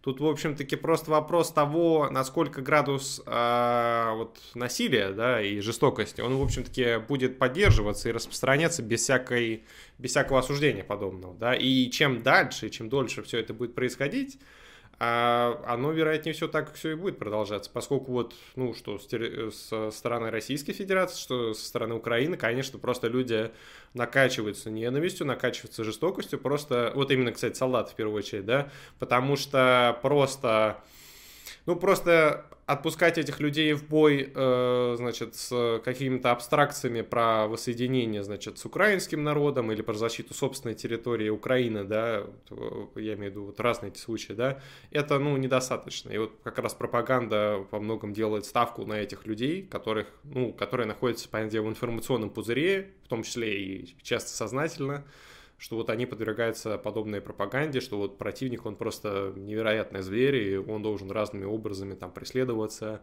наказываться, хотя, может быть, конкретный тот человек, там, в которого вы стреляете, он и, не виноват, и не виноват конкретно в этом. Тут мне просто кажется очень важно заметить то, что вооруженные силы Украины бьют точечно по российским солдатам, при том, что, ну, и офицерам даже, при том, что эти люди не находятся в подобной э, украинской, э, украинским солдатам и офицерам логике, да, то, что могут ли они нести наказание за э, действия тех людей, которые их отправили сюда, мне вот не очевидно. Ну, мы просто защищаемся. Ну, защищаться тоже можно по-разному. Зеленский уже делает э, фундамент для того, для того, чтобы договариваться с Путиным, потому что, ну, ну сколько это еще можно продолжать? Сколько еще городов, сколько еще людей должно умереть, чтобы просто Зеленский понял, что ему нужно договориться или или Украину, каждого украинца просто истребят. Просто забомбят ракетами. Вот, как раз в этом направлении я и хотел сделать э, развитие значит, интервью. Смотрите, вот вы об этом как-то удивительно понимающе говорите, на мой взгляд, потому что я примерно в той же логике. А, но разве вам кажется, что Зеленский может просто договориться о ДНР, ЛНР и Крыму?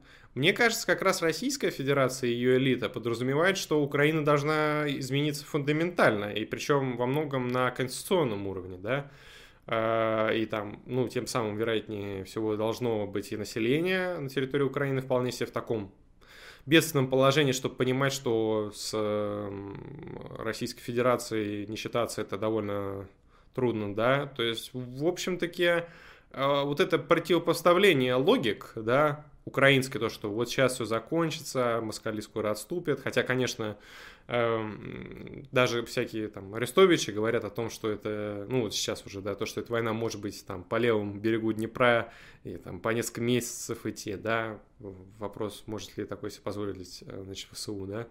Э, это все, конечно, очень интересно, но разве, опять же, вот возвращаясь к этой ветке диалога, да, разве те издержки и значит, те потери, которые испытывают что Украины, там, не знаю, вряд ли считается с, э, с издержками России, но оно, в общем-таки, понятно, потому что расценивают как врага, да.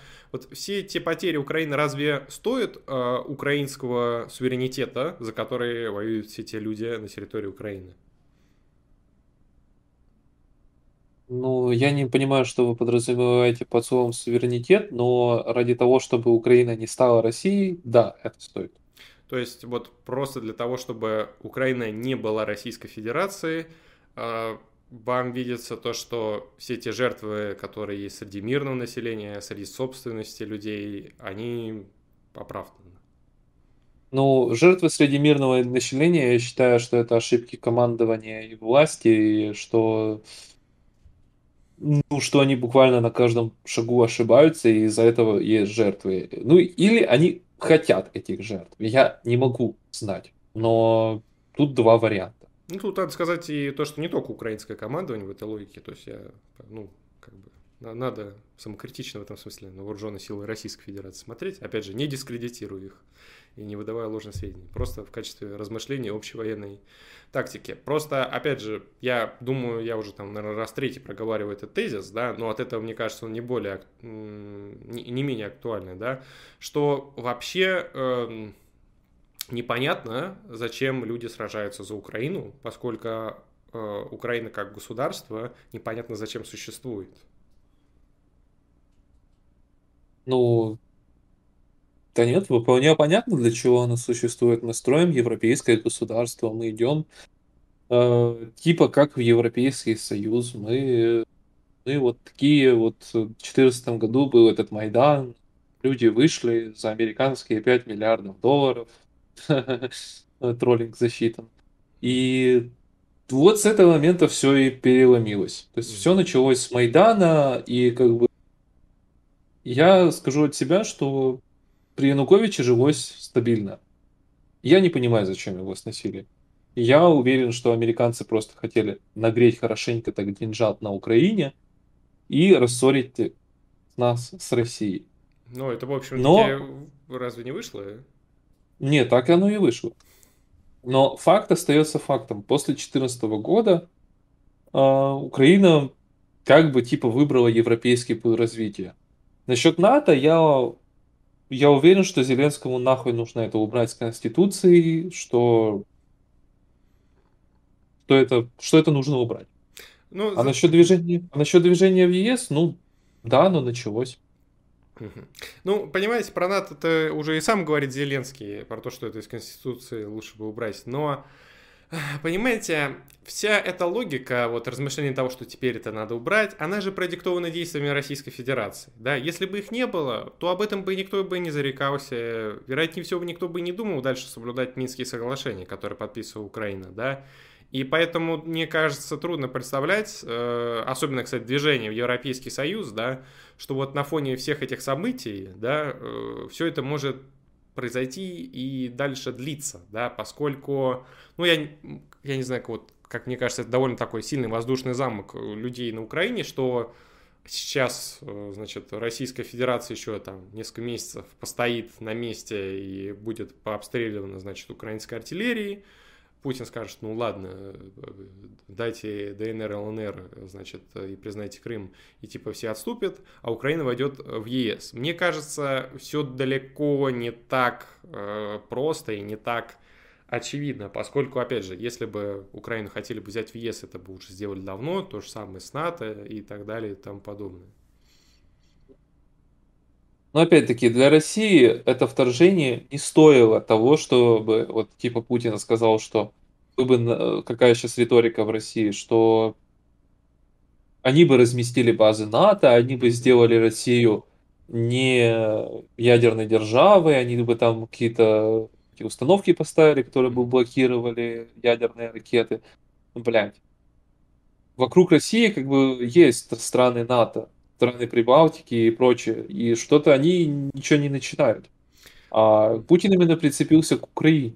Да, да, ну потому что в этом смысле Украина гораздо ближе к Путину, и как он в 2014 году продавал идею Крыма ради своего политического рейтинга, что, ну, как бы очевидно, и до 2016 года выстреливал, и в 2018 году, так можно сказать, по последнему значит, выстрела в его рейтинге, да, да так, таким же образом, вероятнее всего, и новые приобретения на Украине должны быть таким. Вопрос э, в том, насколько это будет существенное, да, поскольку, ну, все, что делается российской властью, оно же нисколько ориентировано на вот создание непосредственно такого крутого сверх там российской имперского государства СССР 2.0, сколько, мне кажется, просто на удержание непосредственно Путиным власти разными способами, и в том числе вот там, попыткой поднять рейтинг, да. Интересно, конечно, крайне наблюдать будет, а как все в символическом смысле будет проходить 9 мая, да, потому что для Российской Федерации это такая очень важная дата.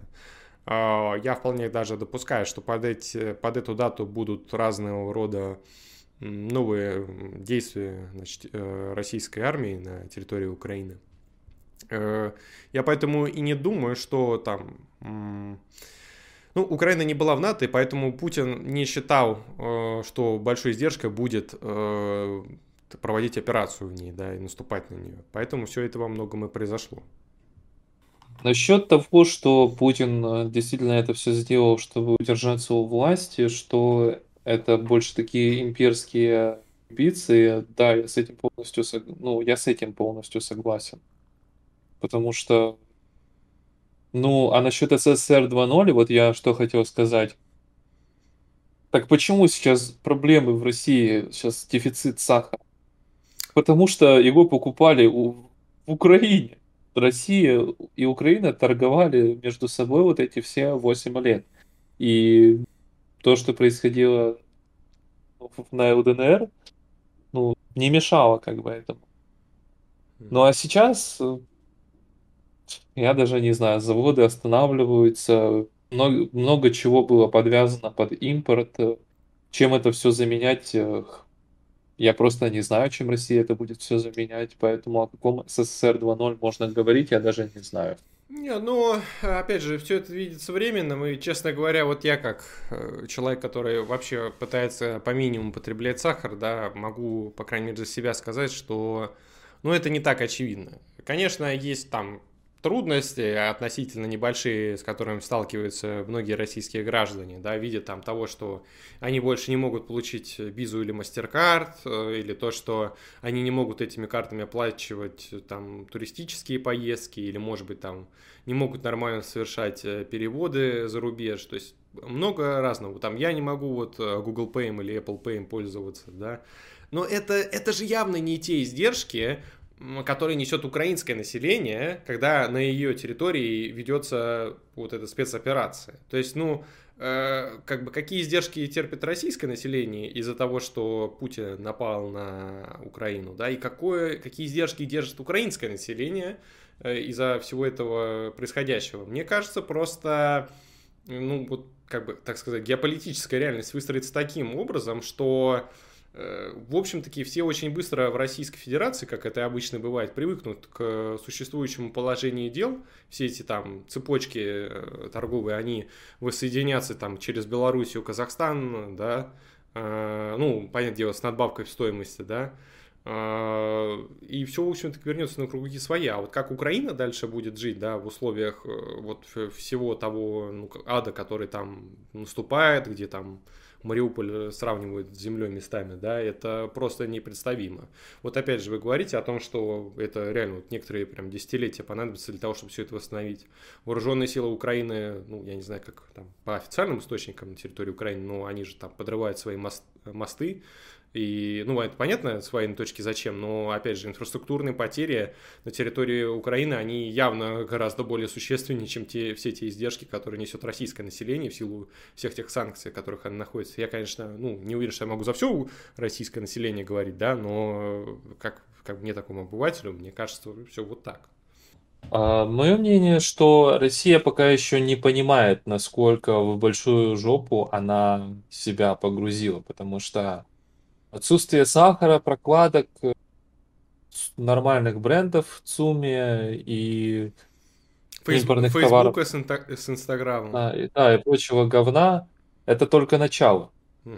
Когда российские люди, то есть русский народ, не сможет нормально лечить себя, когда не сможет покупать нормальные лекарства, когда не сможет нормально лечить зубы, лечить рак, э, терапии этой ультратерапии звук. Не, не, помню, не болел да, раком, да, да. не знаю, что это.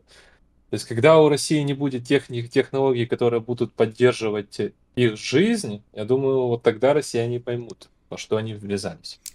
Мне кажется, вы на россиян смотрите как на украинцев, да, то есть мне кажется, что все эти издержки, с которыми столкнутся те люди, которые окажутся в столь тяжелой ситуации, в которой нужны все эти средства, о которых вы говорите, их будет явно недостаточно для того, чтобы свергнуть российскую власть, особенно учитывая то, что, опять же, есть Росгвардия, учитывая то, что есть силовики, ФСБ, ФСО и все и так далее и тому подобное.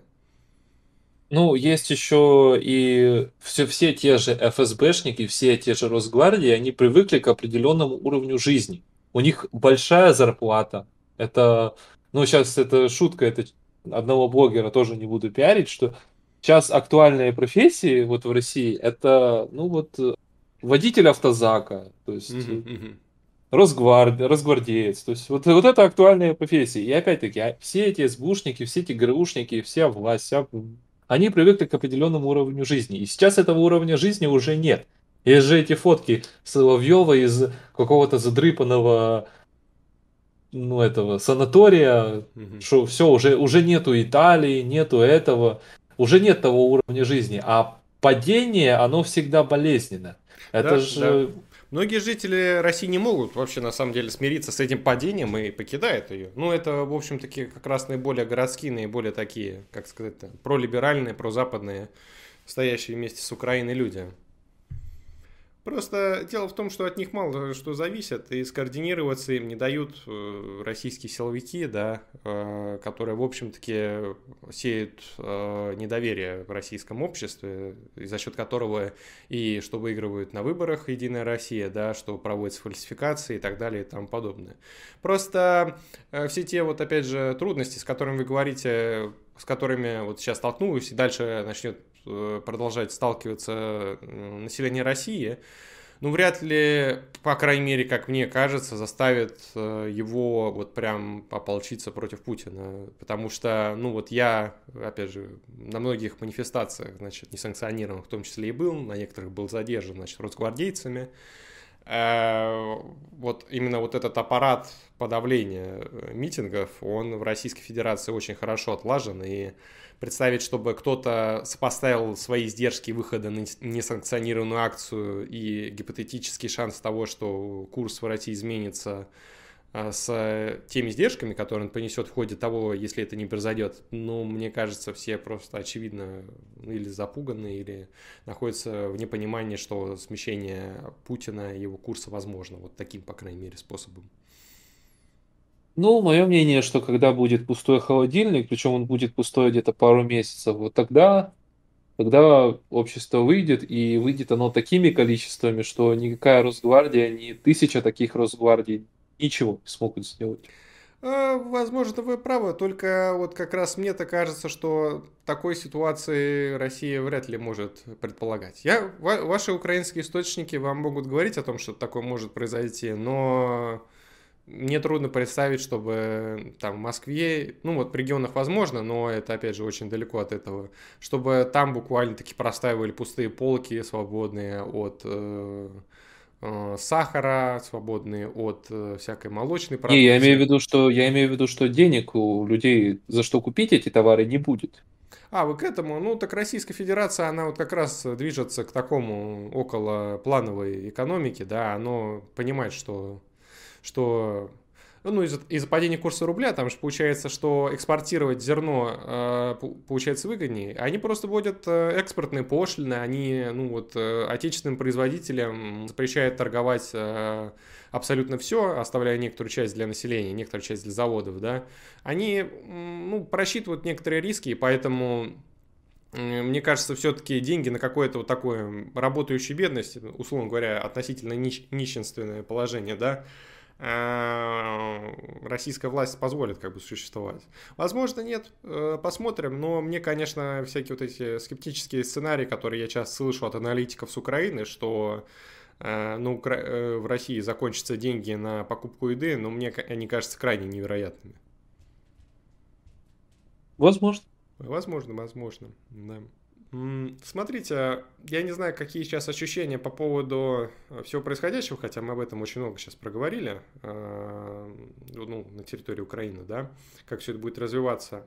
Но, э, вижу, наверное, многие рассматривают возможность сценарий того, что там федеральная власть на Украине развалится, то, что она там то, что вооруженные силы РФ, они там возьмут Верховную Раду, офис президента, зайдут в Киев. Ну, я, я думаю, такое такой, такие представления, они в первые дни были прям довольно отчетливо, да, сейчас они гораздо более на фоне, ну, как мне видится, украинской пропаганды, как вам видится, украинских источников, да, э, они гораздо менее звучащие, да, ну вот что, как вы можете представить, тогда может происходить на территории Украины, да, и с чем может столкнуться российская власть, да?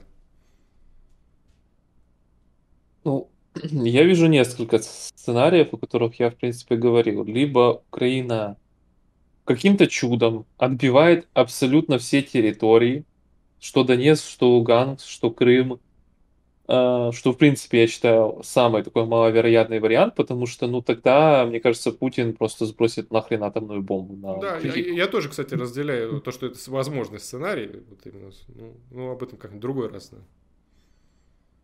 Есть еще второй вариант, что Зеленский такие э, вот будет какое-то стоп-слово, и они, они начнут договариваться, и э, территории, то есть вот ДНР, ЛНР, Крым, и может быть еще что-то, будут уже под юрисдикцией России. А, есть еще такой вариант. Ну, или есть такой вариант, что они отступят до ДНР и ЛНР, и, ну, типа, Крым я его вообще не упоминаю, и, ну, Россия будет платить репарации, Россия будет, сказал, 40 лет извиняться, там, ну, такой вариант тоже возможен.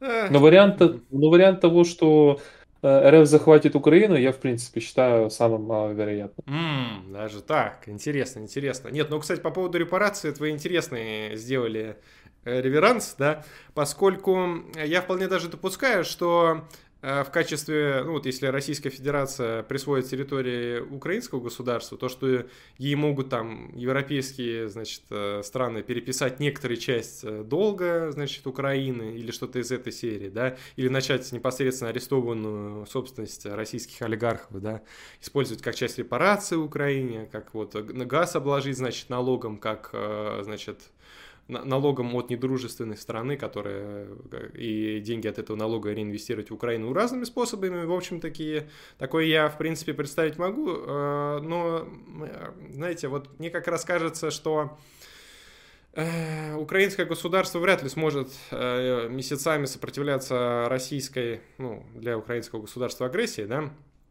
и вот этой, ну, с точки зрения Российской Федерации, освобождающей операции от нацизма, вот там, Э, всяких других, в общем-таки, предлогов, а, которые озвучил Владимир Путин. Э, и мне просто, ну вот многие российские идеологи да, говорят о том, что там Украина сдвинется вдоль до Винницы, значит, э, останется только то, что дальше левее Винницы, там, с Ужгородом и Львовом, и вот это будет Украина, да, или, может быть, даже ее не будет, да, но вот именно что Киев и все, что там южнее, Одесса, Э, это все будет, э, если не российским, то пророссийским. Конечно, это очень интересно, как вы видите, что не существует такого сценария, невозможен такой сценарий, в котором российские войска при всей их в абсолютных числах э, способности, ну, может быть, вы не рассчитываете на их стратегические возможности, да, при всей их вот этой абсолютной мощи в количественном выражении, да, то, что они не, за, не захватят Украину, да, они освободят Украину, да, то, что не проведут как бы операцию по денацификации, да. Э, это, конечно, очень интересно и дает, в общем-таки, представление о том, какие настроения э, на Украине. Меня это, конечно, немного, немного удивляет, поскольку, ну, я бы все-таки все сценарии рассматривал, и то, что там Украина может, условно говоря, развалиться или стать федерацией, часть из которой захочет в Российскую Федерацию, да, э, или там в части из которой будут проходить референдумы, я вполне себе мог бы допустить. А остальная часть просто будет, условно говоря, пророссийским протекторатом, который на бумаге будет нейтральным, но на самом деле очень пророссийским из-за людей там поставленных. Разные формы, как мне кажется, электорального авторитаризма, манипуляции на выборах могут произойти, значит, на территориях Украины в ходе референдумов и последующих выборов, перевыборов, да. А, украинский народ, как мне кажется, местами будет и вправду против этого протестовать, просто Просто силовые способности российского государства тоже э, надо оценивать соразмерно, оно как бы никуда не уходило. Вот что, конечно, очень в этом смысле э, недостающая Российской Федерации, это такого софт-пауэра, мягкой силы, разного рода нормальные новостной повестки, да, а не Антона Красовского с Маргаритой Симонян, да. Э, вот всего этого, конечно, не хватает. На Украине годами просто выстраивалась, как мне видится, да, такая инфраструктура по созданию национальной мысли, по созданию, ну, даже не сколько мысли, сколько вот этого обсуждения публичного, да, то, что вот мы какая-то такая страна, довольно эгалитарного порядка, где мы можем избрать любого человека президентом, где, в общем-таки, все это происходит, при том, что, ну, на самом деле, там, вы часто вот тоже там говорите критически там, украинской государственности в разрезе там, того, что правят олигархи, того, что медийщики там полностью в деньгах, а, а люди все так же бедные. Э, то есть, несмотря на все это, конечно, мне кажется, то, что вполне вероятно, что Российская Федерация добьется своего успеха. Просто как раз из-за того, что Владимир Путин, он с его властью не считается с издержками, что э, терпит российская армия, что не считается с издержками, которые э, несет украинское, что мирное, что военное население, поскольку для этих людей эти вот вещи, они не, предостав... ну, не представляют ценности. Ими как бы можно жертвовать в какой-то геометрической прогрессии. И поэтому... А вот про украинскую сторону я такого сказать не могу, да. И здесь, в общем-таки, ставки в этой игре, значит, с э, нулевой суммой, да, такой, как бы, где один, безусловно, выигрывает, а другой проигрывает, да, ну, ситуация, мне кажется, очень далеко не на стороне украинской государственности, в которой я, конечно, довольно долгое время что сомневался, что и сомневаюсь, но все же даже если вот признать факт существования Украины как государства более 30 лет, э, мне кажется, все идет к довольно печальному для украинских националистов итогу. Ну, украинские националисты это украинские националисты, а если говорить за украинский народ, то если говорить за народ вообще всей планеты, то Россию сейчас ненавидят все. Россиян сейчас ненавидят все. И как бы эта ненависть, э, вот за счет этой ненависти я просто и не верю, что Россия может победить. Потому что когда условный человек приходит э, к девушке и просто насилует ее, ну, вероятность того, что эта девушка будет э, с ним, ну, в свободном обществе, она очень маловероятна. Если говорить за патриархальное общество, где вот тезис Путина нравится, не нравится, терпи моя красавица. Если говорить за такое общество, то такое еще возможно, но это не про Украину. Здесь уже все ненавидят русских. Я в очередях стоял, все матерят русских, причем на русском. Русские приходят, и они видят не сирийцев, они видят не чеченцев, а белых русскоговорящих украинцев. И они понимают, что они тупо стреляют сами в себя. И это тоже морально убивает. То есть э, Россия у них сейчас войска морально подавлены. А наши, так как мы защищаем свою территорию, они наоборот, у нас какой-то такой подъем, что мы герои и все такое. Ну, и вы интересно, как к этому относитесь, поскольку, э, ну, я бы все-таки вот так рефлексировал, да, как бы сказать, эм, оценивал бы то, насколько то, что вы представляете, являете, является непосредственно критической информацией в сравнении с тем, что вам хотят как сказать, э, донести. То есть там, что украинские медиа, что там мне российские медиа хотят донести, потому что э, в российском обществе, ну вот по крайней мере, как я такой человек довольно глубоко, значит, повязший в правой, или, ну не сколько в правой риторике, сколько в правой мысли такой пророссийской, проимперской, да, я понимаю, что э, вот те люди, которые именуют себя украинцами в логике вот, российских имперцев, да, и националистов, да, в том числе, это вот люди, которые минуют себя украинцами, они на самом деле просто зомбированы. То есть это те же самые русские, э, только просто которые себя из-за разного рода пропаганды начали называть другими словами. Э, я не думаю, что вот как раз вопрос этого возможен, э, и изменение в этом вопросе возможно, поскольку Российская Федерация, в отличие, кстати, от Украины, не обладает и близко, мне кажется, тем потенциалом медийным, да, Э, более-менее приближенному к реальности, более-менее приближенному к адекватности, чтобы воспринимали его украинские жители на каком-то таком нормальном уровне, да. Возможно, какие-то там украинские бабушки могут поверить там 60 минут там Соловьева там и всего остального, там Скобеева и Толстого, да, Э, но вот то, что в этом могут поверить а, какие-то такие среднестатистические, более молодые жители Украины, мне, конечно, очень трудно представить. И, конечно, вот эта медиакомпания по как бы, воссоединению, условно говоря, Малороссии с Большой Россией, да, э, она будет очень тяжело идти и не очевидно, может ли закончиться в принципе успешно. Вот именно. Ну вот именно, да. Э, в общем-таки, ну, мы, по крайней мере, не знаем, как все будет разворачиваться. Хотелось бы, конечно, чтобы у вас в Киеве все было потише. И вообще на Украине, да. Э, хотелось бы, чтобы можно было бы ездить э, жителям Российской Федерации на территорию Украины и наоборот вполне свободно. И, в общем-таки, политики и военные – Э, друг против друга разными способами не восставали, не боролись. Тем не менее, ну вот, как в российской риторике часто, часто говорится то, что там, там американская марионетка, значит, Украина пытается, значит, э, нагадить Российской Федерации во всех геополитических смыслах, да, так ровно в обратной же логике говорится о том, что вот авторитарная Россия хочет э, поглотить украинскую государственность с подавлением гражданских свобод. Ну, вот это, кстати, местами даже выглядит более, более, как сказать, меняемо, да, и, если, конечно, разделять факт того, что Украина это невыдуманное государство. ну ладно, не буду я здесь а, зи-риторику, в общем-таки, проговаривать. Спасибо, что вы согласились. Опять же, хотелось бы, чтобы на Украине все было потише. По поводу того, что под флагом России, под флагом Украины, я понимаю, что у нас с вами просто разные на этот вопрос взгляды, разные рассмотрения того, чем является Украина. Да, и поэтому, в общем-таки, мы особо в этой риторике, в этой логике не спорили, ибо и так всем очевидно, что это сейчас происходит в интернетах без, без э, конца. Ну да. А насчет зомбирования, вот, ну, я бы не сказал, что я зомбирован, потому что я этнически русский, как бы, я родился в Украине.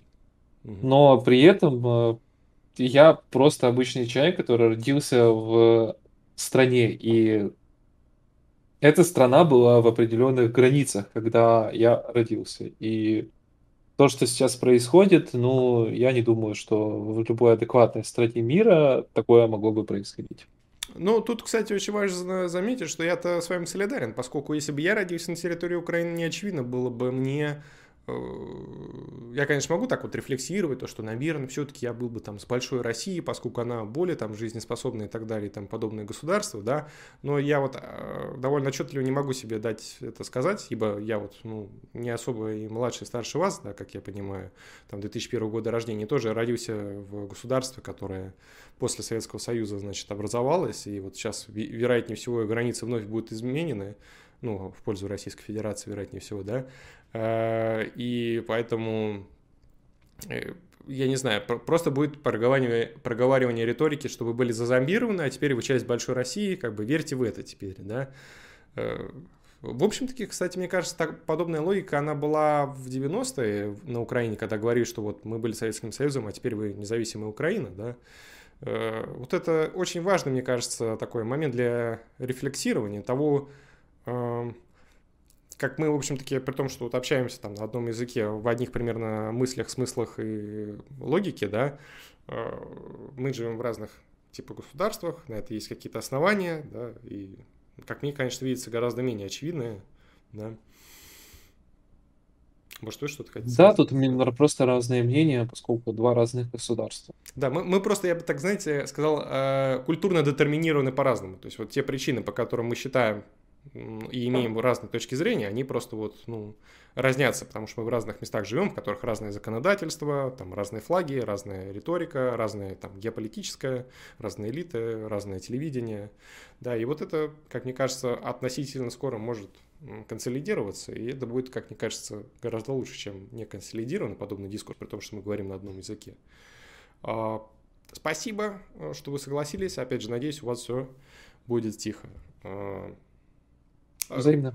Может быть, вы что-то хотели бы сказать э, людям, которые живут в России, поскольку э, у меня довольно, ну, у меня абсолютно большинство людей, которые меня смотрят, это э, люди в России и преимущественно в Москве. Могу лишь сказать, что все тезисы, при которых, под которыми Путин завел сюда свои войска, они абсолютно выдуманные. Здесь нет такого огромного количества нацистов, ради которого стоило это делать.